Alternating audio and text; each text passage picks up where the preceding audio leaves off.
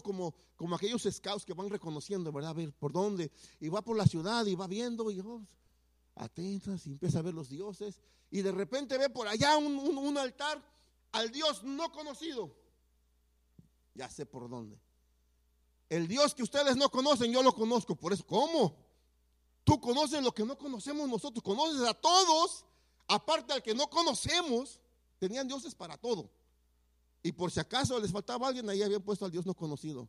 Y por eso Pablo dice, a ese Dios que no conocen, yo lo conozco. Y, les llamó su atención. Entonces, la doctrina de ellos era así.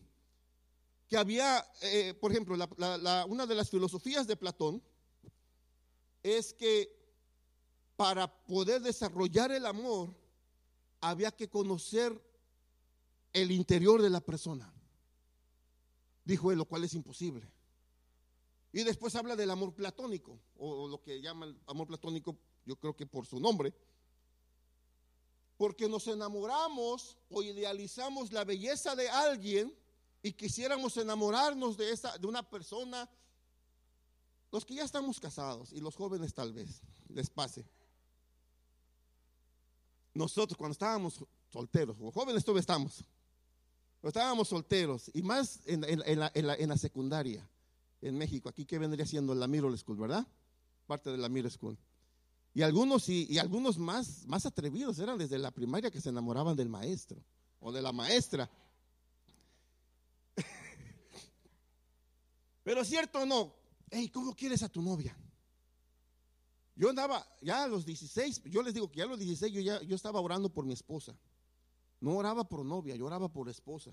Y ahí está mi esposa. Cuando nos, le hablé a ella, estábamos en el parque de la colonia Zapata, en la ciudad de Cuautla, y le dije a mi esposa, yo no estoy buscando novia, yo estoy buscando esposa.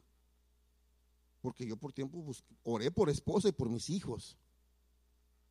Y mire, me dijo que sí. Dice, déjame lo pienso. ¿Cuánto tiempo? Dos segundos. Sí, ah, bueno. Entonces, idealizamos a alguien. ¿Cómo la quieres? Pregúntele a alguien. Oh, la quiero rubia, de ojos verdes, alta. Eh, y, empezamos a idealizar, ¿verdad? Y, el, y, a la niña, ¿cómo lo quieres? Oh, yo quiero el príncipe azul. O uno de sangre azul y después se da cuenta que hasta los animales tenemos la sangre roja. Hombres y, animales, sangre roja, no hay sangre azul. Habrá algunos de ojos azules, y, pero los idealizamos así. Y, yo creo que que fue a los pastores les compartía, había un programa en México, aquí lo pasaron también, se llamaba Pequeños Gigantes, concurso de niños pequeños, ¿verdad? Y, y están allí dos niños como de seis años, eran los capitanes del grupo, y la conductora hace una pregunta y a mí me, llama me, llamó la atención y me daba risa. Hace la pregunta y dice, ¿cómo es el hombre ideal? Y gana la niña. Y dice, ¿cómo es para ti el hombre ideal? Y la niña dice, el hombre ideal es aquel que cuando le dices ven, viene.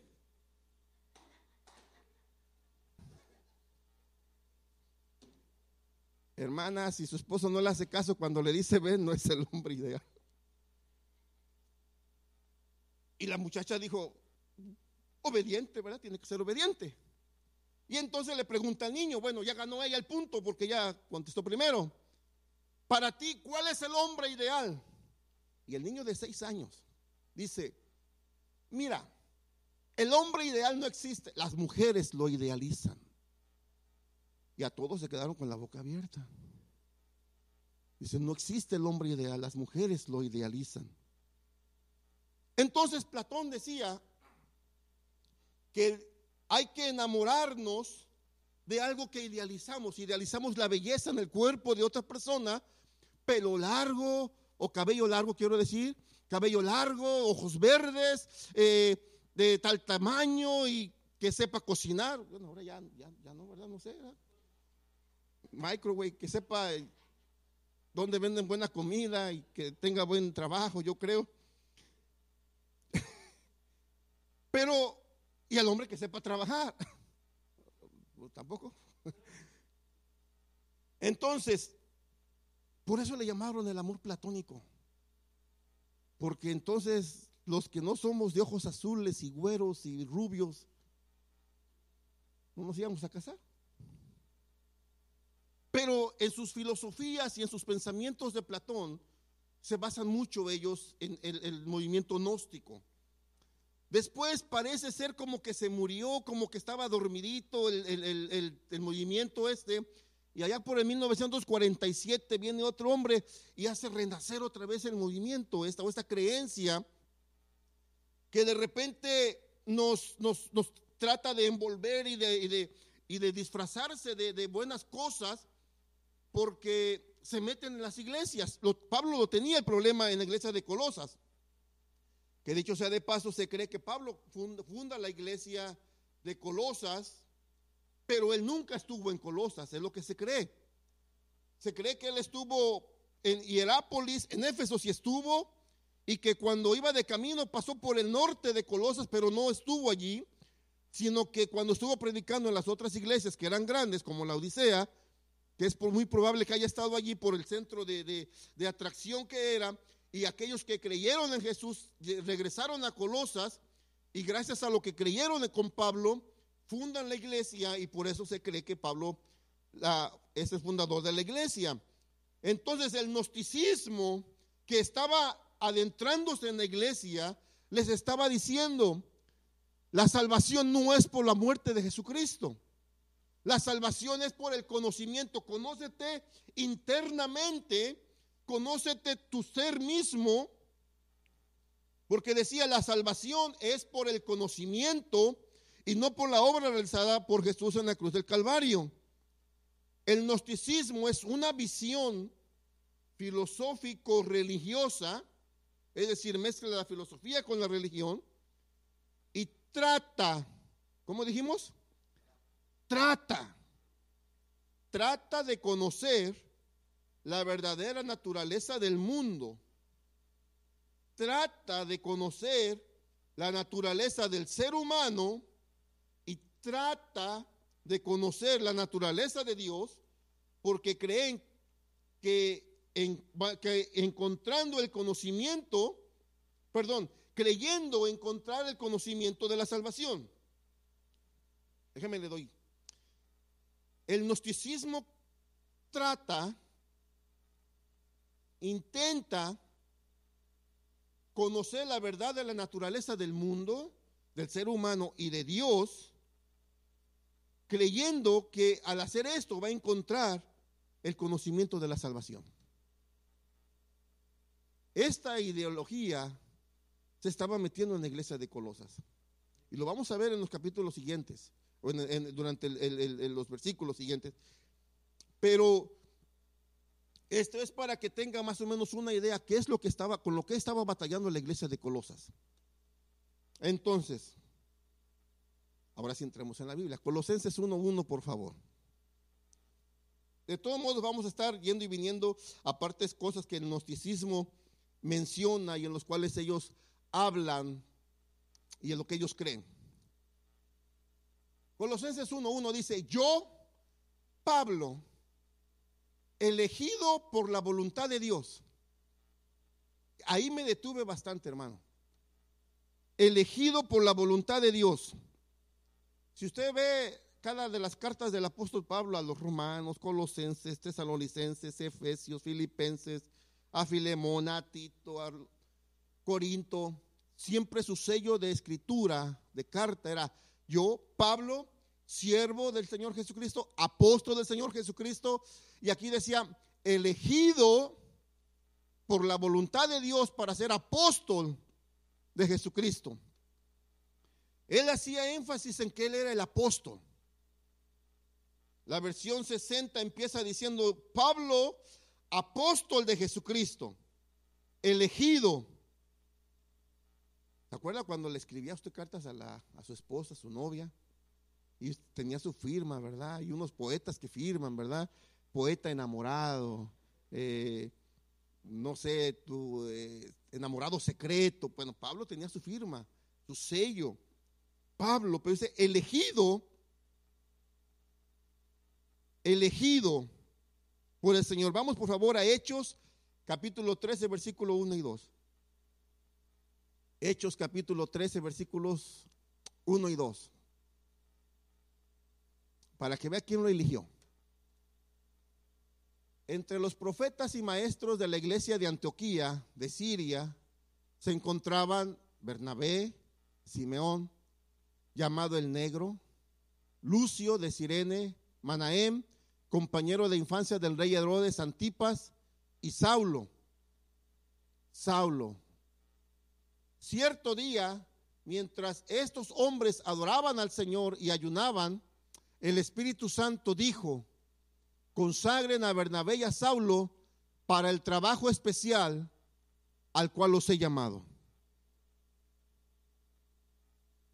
Consagren la versión, ah, si tienen la NIV, ahí dice apartadme de seguro.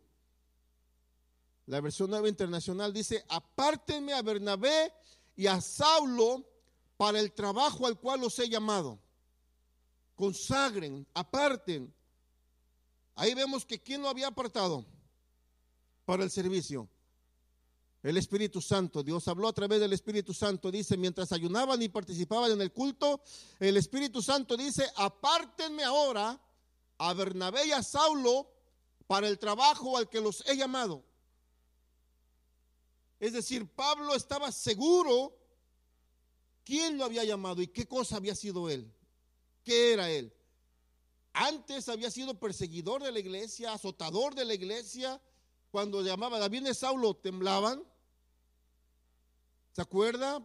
En Hechos, si no mal recuerdo, capítulo 11. En el 11 creo es donde está cuando eh, matan a, a Esteban. ¿Y qué le dicen? En el capítulo, perdón, capítulo 7. Capítulo 7.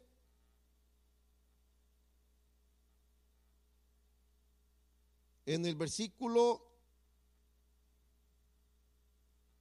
déjeme le digo,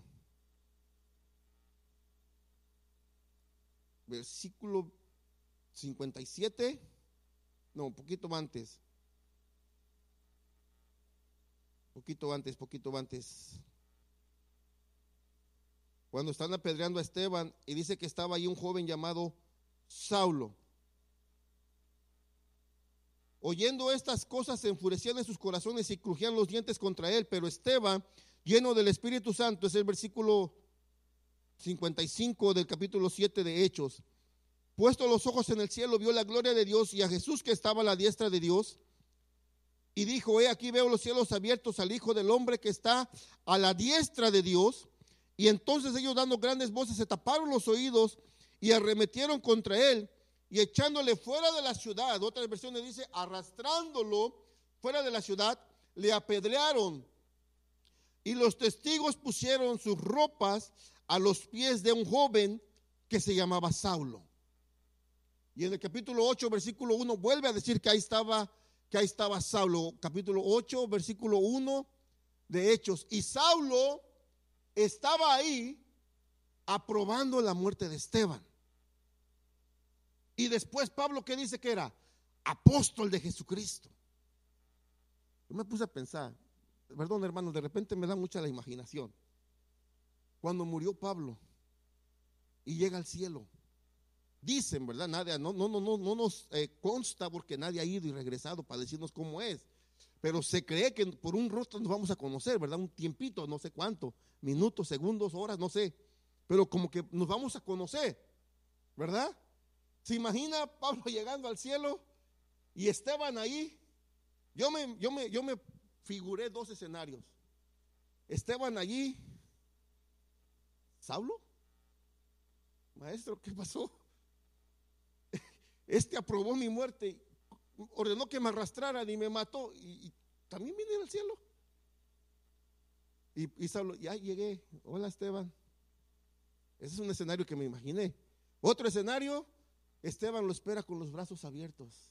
Sabía, sabía que ibas a ser fruto de que después que me muriera te ibas a convertir en bienvenido. ¿Verdad? ¿Verdad? Porque cuántos, cuántos de nosotros no nos burlamos de los que eran cristianos antes.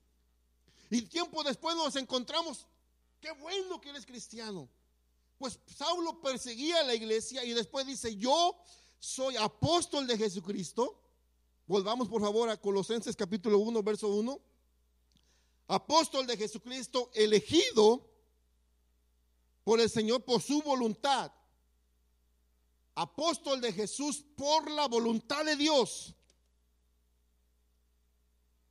Ahí fue otro pedacito que me detuve.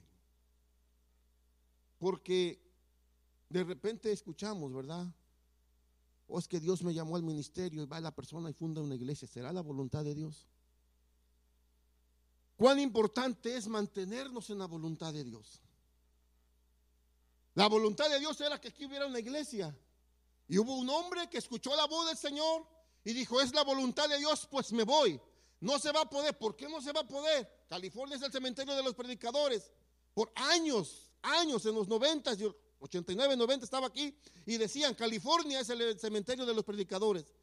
No sé si eso fue de los 70 o desde los 60 o más atrás, pero esto ha venido y ha, ha sido realidad en muchas personas. Sí es cierto, ha sido realidad en muchos.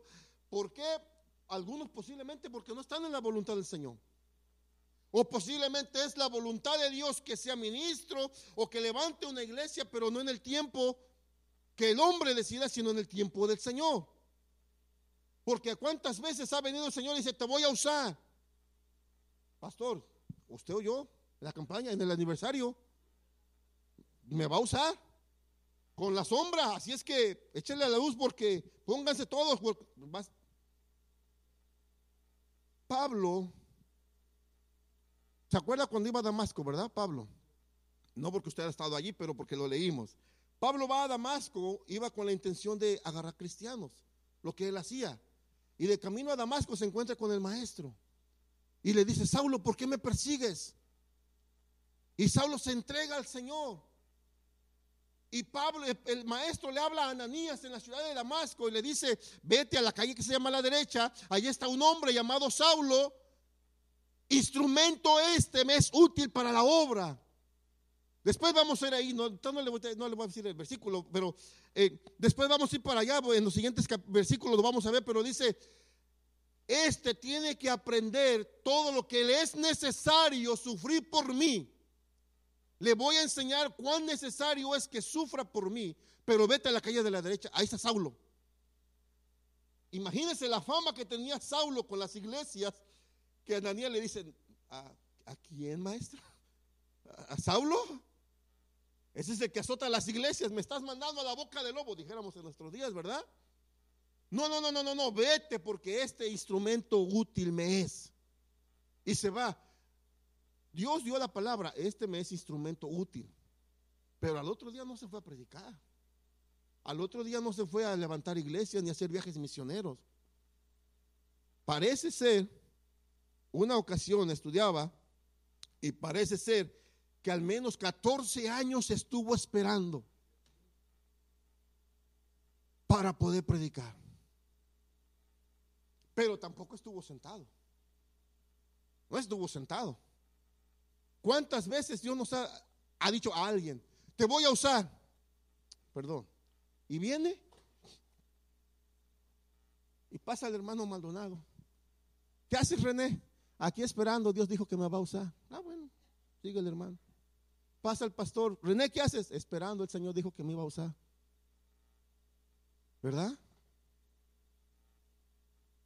No, él estaba activo, buscando al Señor, preparándose. Tenía conocimiento, sí, pero le faltaba conocimiento y experiencias con el Señor. Dicen que era parte del correo de la iglesia, llevaba cartas, llevaba dinero a ciertos lugares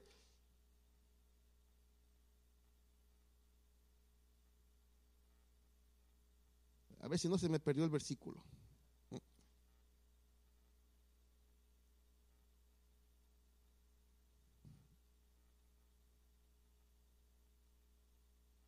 Si no mal recuerdo, por aquí lo tengo. Capítulo 11, versículo 30. Déjenme leer un poquito antes mandan a, Bernabé, lo mandan a Antioquía porque había, había eh, rumores, había, llegaron noticias de que Dios estaba haciendo cosas grandes con los cristianos o con los hermanos en Antioquía, ¿verdad? Entonces mandan a Bernabé para que vea y él empieza a ver que en los, que en los gentiles estaba manifestando el poder del Señor. Entonces, capítulo 11, versículo 27 dice, en aquellos días unos profetas descendieron de Jerusalén a Antioquía y levantándose uno de ellos, llamado Agabo, daba a entender por el Espíritu que vendría una gran hambre en toda la tierra habitada, lo cual sucedió en tiempos de Claudio. Entonces los discípulos, cada uno conforme a lo que tenía, determinaron enviar socorro a los hermanos que habitaban en Judea, lo cual en efecto hicieron, es decir, juntaron dinero, dijeron, oh, viene un hambre, vamos a ayudar a los hermanos. Y empezaron a dar conforme a lo que tenían para ayudar a los hermanos, dice que estaban en Judea, lo cual hicieron enviándolo a los ancianos por manos de Bernabé y Saulo. No fue a predicar, juntaron lo que, lo que podían, pudo haber sido dinero, gallinas, algo para ayudarle porque venía hambre, trigo, grano, y se lo dan a Saulo, ten. No dijo, no, no, no, espérate, espérate, espérate. Dios me llamó a predicar, hacer el mandadero, llevar dinero, llevar gallinas, llevar granos, no. Llámenle a otro. Dios me llamó a predicar, no. La, la, la intención de Pablo era servir, era ayudar a la iglesia. Entonces dice, si para esto me apartó el Señor, adelante déjame echarme el dinero, las gallinas, el grano y nos vamos a Judea porque los hermanos tienen necesidad porque ahí va a haber hambre. Antes de predicar, estuvo preparándose, estuvo obedeciendo, estuvo... ¿Se imagina qué tremendo haber sido para él? Era un líder. Dice que después un momento, usted ha leído tal vez en las cartas de Pablo, que hay un momento en que le dice a los hermanos, ¿se jactan ustedes de cosas ¿Quieren jactarse realmente? ¿Quieren que me jacte más? Bueno, espérenme, me voy a jactar. Yo soy de la tribu de Benjamín, fariseo de fariseos. Hablan ustedes lenguas, yo más que ustedes. A ver, ¿quién va a ganarme? O sea, hablando eh, eh, nuestro lenguaje, ¿verdad? Él empieza a desarrollar todo su currículum, pero con todo lo que él tenía, le dicen, Saulo, toma el dinero y esta ayuda para los hermanos en Judea y se lo llevó. ¿Qué quiere decir? Que si de repente Dios nos habla, te voy a usar en esto, en aquello, tiene que venir el tiempo de preparación. Y para entrarse en la voluntad de Dios cuesta. Cuesta. No es tan fácil como de repente decimos. En el año 93, en el mes de enero, febrero, perdón, el 7 de febrero nos, nos regresamos con mis papás para México. Pero en el mes de noviembre del año anterior, del 92, en la iglesia donde estábamos, antes así se hacía, había elecciones y había presidente de jóvenes, vicepresidente, caballeros, damas. Entonces yo quedé en la directiva, yo era el vicepresidente. Yo bien contento porque vamos a trabajar y vamos a hacer un sello. Les dije, hagamos un sello, hay un sello de la iglesia, pero hagamos un sello de los jóvenes y, mandemos cartas, hagamos campaña.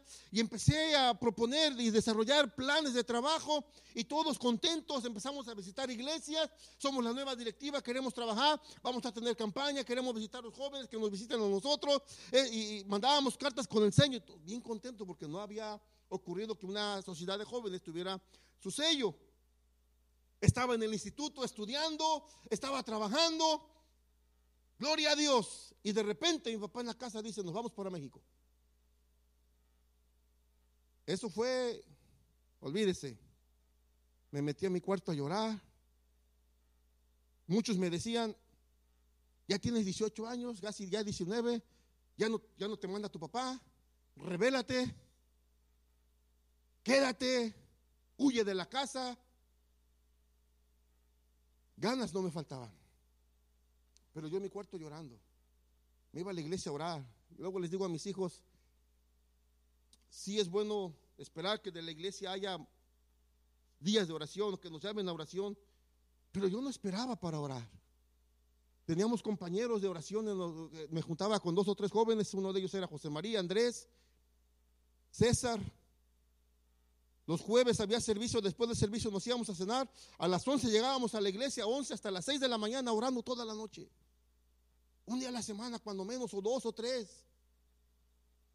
Cuando llegábamos, cuando llegaban, había oración en la iglesia de lunes a viernes de 5 a 6. Cuando llegaban los hermanos, decía el pastor, esto ya echaron leña al fuego, ya está el fuego prendido. Toda la noche orando. Sí había dificultades a nuestras vidas, pero Dios era quien nos bendecía. Y nos juntábamos ahí para orar y para buscar el resto del Señor. Y yo me iba a la iglesia y yo empezaba a llorar, Señor, yo no me quiero ir. Y nadie sabía que nos íbamos ahí. Mi papá decía que nos íbamos ahí. Nadie sabía, nomás en la familia sabíamos. Mi cuñado que, la mera, la, verdad, bueno, yo siempre lo he respetado, ¿verdad? El hermano, de, el esposo de mi hermana mayor. Él, cuando le habló a mi hermana para novia, eh, viene a la casa y le dice a mi papá, él no es cristiano, mi hermana ah, no es tampoco, pero eh, eh, profesaba en otra religión, la, popular en México, ¿verdad? Pero él, él viene y le dice a mi papá, Señor, ¿sabe qué? Eh, ya hablé con su hija, tenemos una relación, estamos saliendo, pero quiero pedirle permiso a usted para que su, hija sea mi novia. Y mi papá le dice, sí, está bien, y ellos iban en su noviazgo. Y menciono esto por lo siguiente, porque conozco otro caso cercano que el muchacho le habla a la muchacha para novia y nunca, nunca, oígalo, nunca fue de tener la dignidad de venir a la casa o de llegar a la casa a hablar con el Señor. Estoy saliendo con su hija, quiero su permiso. Nunca. Después, cuando se van a casar, manda una carta por correo, aparta la fecha. Y después manda la invitación, invita al padre y a la familia de la novia a la boda pero nunca fue a pedirle permiso para casarse. Y yo decía, ¿cómo es posible si no respeta a los padres de la mujer que, tiene o que quiere ser su esposa? ¿Cómo ese hombre va? Pero bueno, ya me enojé. Entonces mi cuñado viene y le dice a mi papá cuando se enteró, porque mi hermana va y le dice, mis papás se van para México. Viene mi cuñado, luego, luego le dice, oiga, yo quería, yo me quiero casar con su hija, pero usted con esta noticia de repente altera los, los, los, los planes que tenemos. ¿Qué puedo hacer? Yo no la quiero perder, yo la amo. Pues ya nos quedan casi un mes y medio para irnos. Y mi cuñado le dice algo así, no palabras exactas, ¿verdad? Pues vamos a vivir juntos y después nos casamos. Pues si eso quieren, adelante. Y se vivieron juntos, por eso yo regreso en el 94, se casan ellos, eh, porque los planes se alteraron, ¿verdad? Eso en ellos. Conmigo, yo estaba en, la iglesia, Señor, yo no me quiero ir, yo no me quiero ir. Y entonces llega a la iglesia un, predicador y, yo estaba ahí en, en el altar, estaba ahí llorando y viene el predicador y me dice, siervo, así dice el Señor no tengas miedo en ir a donde tengas que ir. Yo te voy a llevar y después de un tiempo te voy a traer de regreso. Este tiempo que vas a pasar allá es tiempo de preparación y tiempo de discipulado para tu vida. Se acaba el servicio y los muchachos, pues ¿para dónde vas? Y les dije, mi papá dice que nos vamos para México. Y todavía, fíjense, oyeron la palabra de, del, profeta, ¿verdad? Dios habló. No te vayas, quédate. Digo, no estás oyendo que. porque esto nadie lo sabía. Sé que es Dios. Y me sometí y me fui. Y en México nos ungen como ministros y empezamos a predicar y a trabajar con los jóvenes. Y allá hay dos veces al año congreso de pastores en el movimiento. Y eh, promedio de unos 3.500 pastores se reúnen dos veces al año para discipular y, ver cosas. Pero algo que era muy común o muy curioso para mí era que de repente decían los líderes, ocupamos ministros, porque ya habían, cantado, ya habían hablado, por ejemplo, de la voluntad y cuántos querían servir al Señor, y todos cantamos, heme aquí, yo iré, Señor. Envíame a mí, que dispuesto estoy, llevaré tu gloria a las naciones. Y el predicador, vamos a abrir iglesias en, California, en San Francisco. Y todos, amén, amén, amén. Y tenemos una necesidad de iglesias en la Sierra de Guerrero. ¿Te hablan? ¿Queremos servir al Señor, sí o no? Queríamos donde hay dólares, donde cuelgan los dólares de los árboles, donde, donde hay comodidad, donde hay aire acondicionado. Mire, había una iglesia, ocupaban un pastor porque había algunos problemas en una iglesia. Los que saben, los que son de México, conocen el área. En el estado de Hidalgo, cerca de Pachuca, hace mucho viento. A Pachuca le llaman la ciudad airosa, la bella airosa, porque hay mucho viento. Haga de cuenta que es el Chicago de México, pues. Y es frío. Y es frío. Y las casas son pequeñas. Algunas son de carrizo con, teja. Eh, algunas son de adobe. Bueno, ahorita a lo mejor ya son mejores, ¿verdad? Pero en aquel tiempo así estaba. No hay calefacción. Y hace frío. Estoy diciendo Chicago de México. Están cerca del, volcán de Popocatépetl, el Iztaccíhuatl, y del otro lado tienen el, el pico de Orizaba en Veracruz. Entonces, mucho frío. Y andaban, ocupamos un pastor en tal, no me acuerdo el pueblito, el nombre del pueblo, pero era cerca de Pachuca. No, pues voy a orar, eh, que a veces el Señor me revela que me vaya para allá. Y, oraban y oraban y a nadie Dios les revelaba que porque había que sufrir, porque no había agua potable, había que acarrear el agua, había que batallar, había que sufrir. Y nadie quería.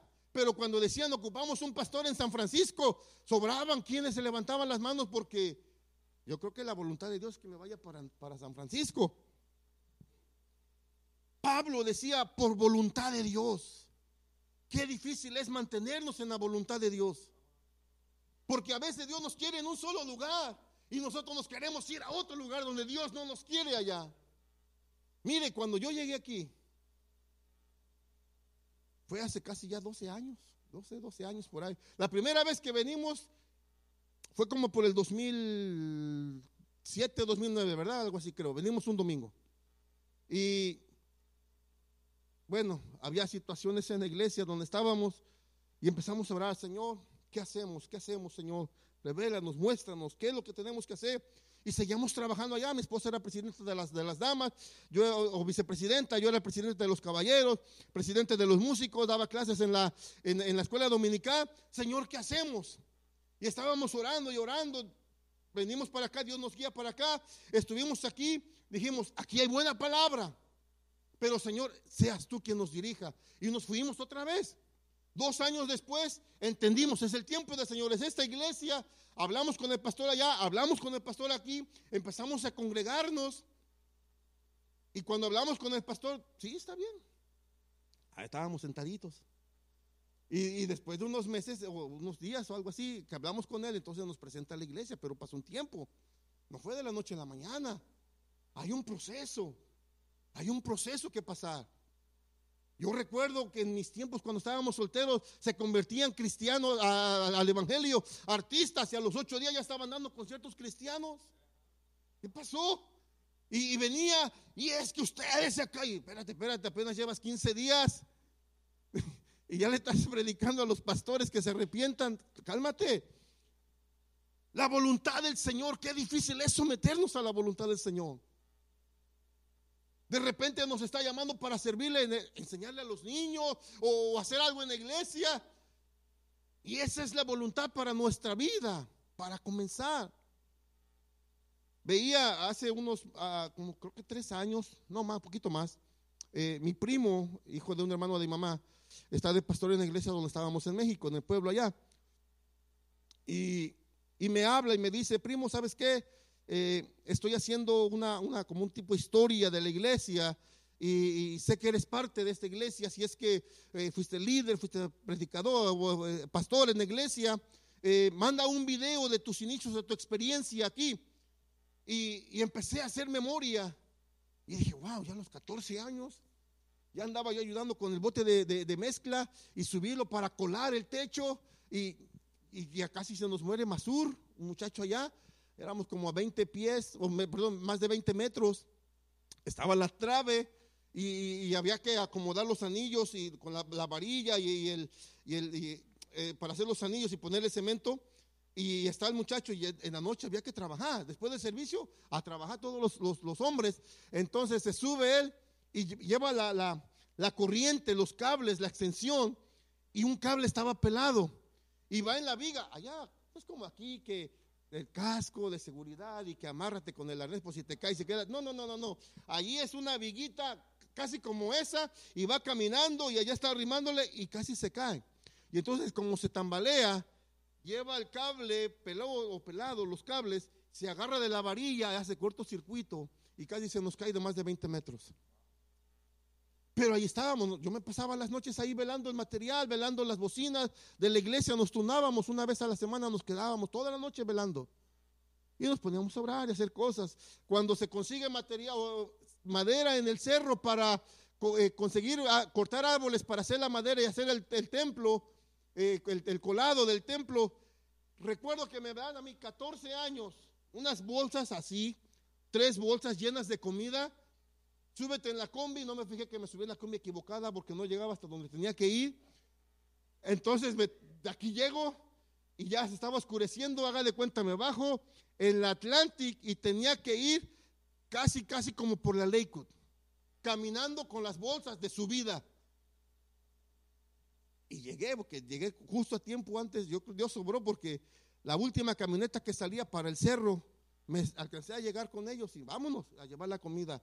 Pero eran, y empecé a recordar cosas y digo, pero es que maravilloso es cuando hacemos la voluntad de Dios y Dios nos bendice. La voluntad de Dios no solamente es en el servicio, es en tu novia, tu novio. Esta pareja, esta muchacha, este muchacho me va a ayudar para buscar a Dios o me va a apartar del servicio a Dios? ¿Esa muchacha me va a impulsar a buscar a Dios o me va a impulsar a apartarme de la iglesia? ¿El muchacho va a ser buen sacerdote en mi hogar con mis hijos? ¿Me va a impulsar a buscar a Dios o no me va a impulsar a buscar a Dios? Jóvenes, tenemos aquí eh, ejemplos. Pastores, 35 años casi de casado, ya van a ser 36 en febrero. Hay matrimonios de 30. Hace poco yo me siento apenas, apenas, apenas vamos por los 25 con mi esposa. Pero hay otros que manejando de repente se sube personas y, yo les comentaba, yo estaba bien emocionado cuando íbamos a ir allá. Yo, yo, quiero ir a ver rinocerontes, este, búfalos allá. Y después me dicen que cerraron el parque porque un búfalo corrió a las personas. Dije, pero yo les comentaba, dice, 25 años, 25. Eso ya no se ve en nuestro día. Le dije, ve a la iglesia, ahí vas a encontrar gente que tiene más años de casados. ¿Pero por qué? Porque es bajo la voluntad del Señor. Dificultades las va a haber, claro que las va a haber. Salomón dijo, debajo del sol es aflicción de espíritu y todo es vanidad, pero aflicción de espíritu. Pero Jesucristo dijo, yo estoy con ustedes todos los días, hasta el fin del mundo. Pero hay que mantenernos en la voluntad del Señor para movernos de una iglesia a otra, no por gusto, tantas que hay. Pasa y usted ve aquí, está enfrente a otra, por allá abajo hay otra. Pero yo me voy a congregar donde Dios quiere que yo me congregue. Alguien me dijo hace tiempo, hay que florecer donde Dios te plantó. Pablo, apóstol de Jesucristo, por la voluntad de Dios. Para llegar a ser la voluntad de Dios, Pablo pasaron 14 años de, espera, de, aprender, de sentarse, de escuchar a Bernabé, a los demás que estaban allí, a los discípulos del maestro y, estar con los hermanos y dar testimonio de que realmente él ya se había convertido, ya no era el perseguidor de la iglesia, ya no era el que los azotaba, el que los metía en la cárcel o el que los mataba. Era el hombre que ahora les decía, no se arrepientan de quien han creído. No se vayan hacia atrás, sigamos adelante. No se detengan, sigan avanzando. Era un hombre que los inculcaba y los impulsaba a buscar el rostro del Señor.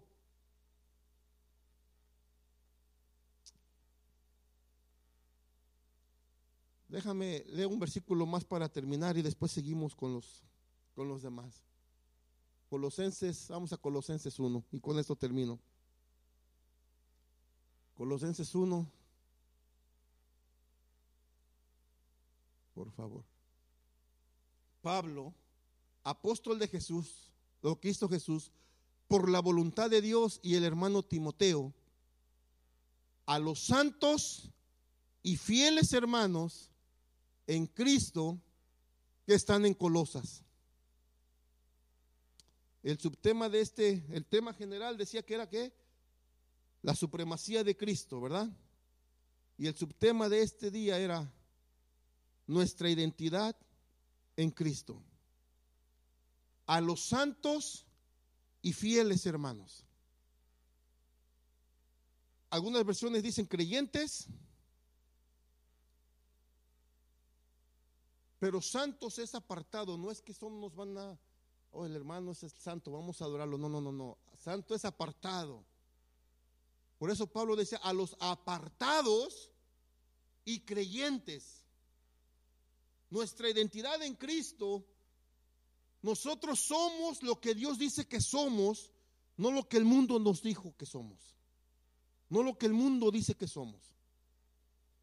A mis hijos luego les digo, mira, Dios te llamó no para ser del montón, no para ser una estadística más. Dios te llamó para ser líder. Dios te llamó para ser cabeza. Uno, el nombre de mi hijo, Magdiel, es jefe de, jefe de tribu, jefe de, casa, era jefe. Recuerdo que esta su hermana Stephanie lo veía y le decía chief, porque es jefe, su nombre significa jefe, Magdiel. Eh, se llama Magdiel, no se llama Antonio. Bueno, pero eh, nuestra identidad en Cristo somos lo que Dios dice que somos. ¿Por qué? Mire, en México, cuando yo tenía siete años, tres minutos y termino. Tenía siete años, mi papá era director de primaria y él contribuyó para el censo. Cada diez años hace el censo, ¿verdad? En el 80 igual, 90 y en el 2000. Entonces, en las iglesias, en las iglesias, se le dice a los hermanos que cuando pasan a tocar a su puerta, ¿cuántos viven aquí? Eh, nombres, edad, y le preguntan qué religión profesan. Entonces en México se les dice que tienen que decir que somos protestantes no cristianos, protestantes. Porque cuando lo ponen en el término de cristiano, en el, en el papelito, le ponen cristiano con respeto para los demás. Pero en el grupo de cristianos ponen católicos, testigos, mormones, pentecostés, bautistas, séptimo día. En ese mismo término ponen a todos los cristianos.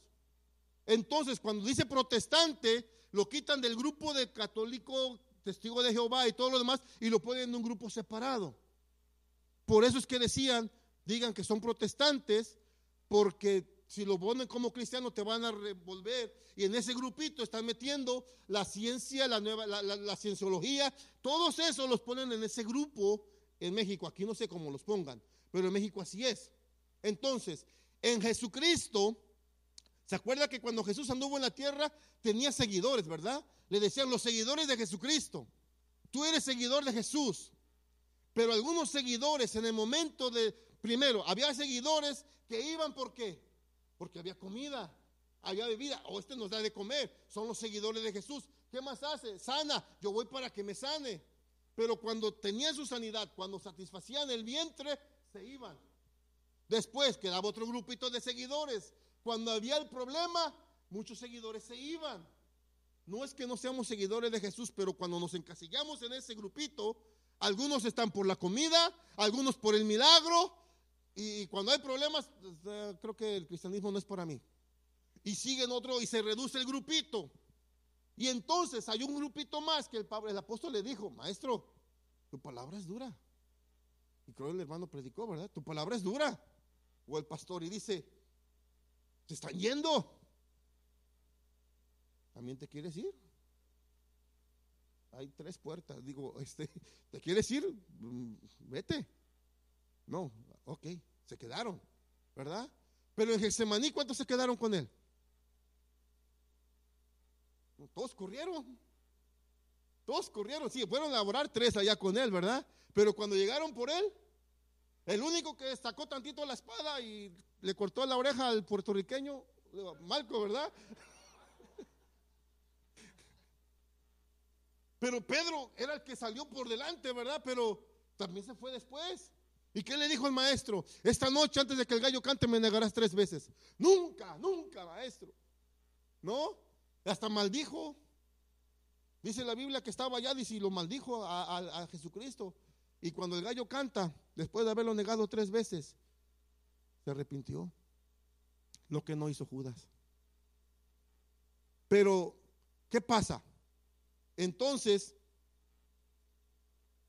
ese grupito de discípulos, claro, todavía no habían recibido el poder del Espíritu Santo, porque ya después cuando reciben el poder, viene el Espíritu Santo, ¿qué hacen? A mediodía se para Pablo, perdón, Pedro sin micrófono y predica y dice que tres mil y luego cinco mil, como cinco mil se convierten. Tenía el valor después y los desafiaba y fue a la cárcel y allá estaba también predicando. Y Pablo también. Pero, y en Antioquía los llaman cristianos, el pueblo, ¿verdad? Y con esto termino, con este versículo voy a terminar. No se los di a los muchachos, yo sé, pero por favor, Juan capítulo 1, versículo 11 y 12. A los suyos vino. Juan capítulo vino, ¿qué dice? A lo que era suyo, pero los suyos no lo recibieron. Más a cuantos lo recibieron. ¿Cuántos de aquí lo recibieron? A los que le recibieron, a usted, a los que creen en su nombre, ¿qué dice? Entonces, ¿qué somos para Dios? Somos sus hijos. Ya no somos el seguidor que somos porque seguimos sus enseñanzas. Ya no somos los que estaban ahí cerquita que corrieron. Ahora, por Él somos llamados hijos de Dios. Si el mundo nos dice el aleluya, el seguidor de Cristo, el llorón, el, cristiano, porque de repente en un grupo nos encerran a todos, pero Dios nos reconoce a nosotros como hijos de Dios. Más adelante en, el, en, la, en la carta iremos viendo la supremacía de Cristo. Dios les bendiga, hermano, y Dios les guarde. Amén.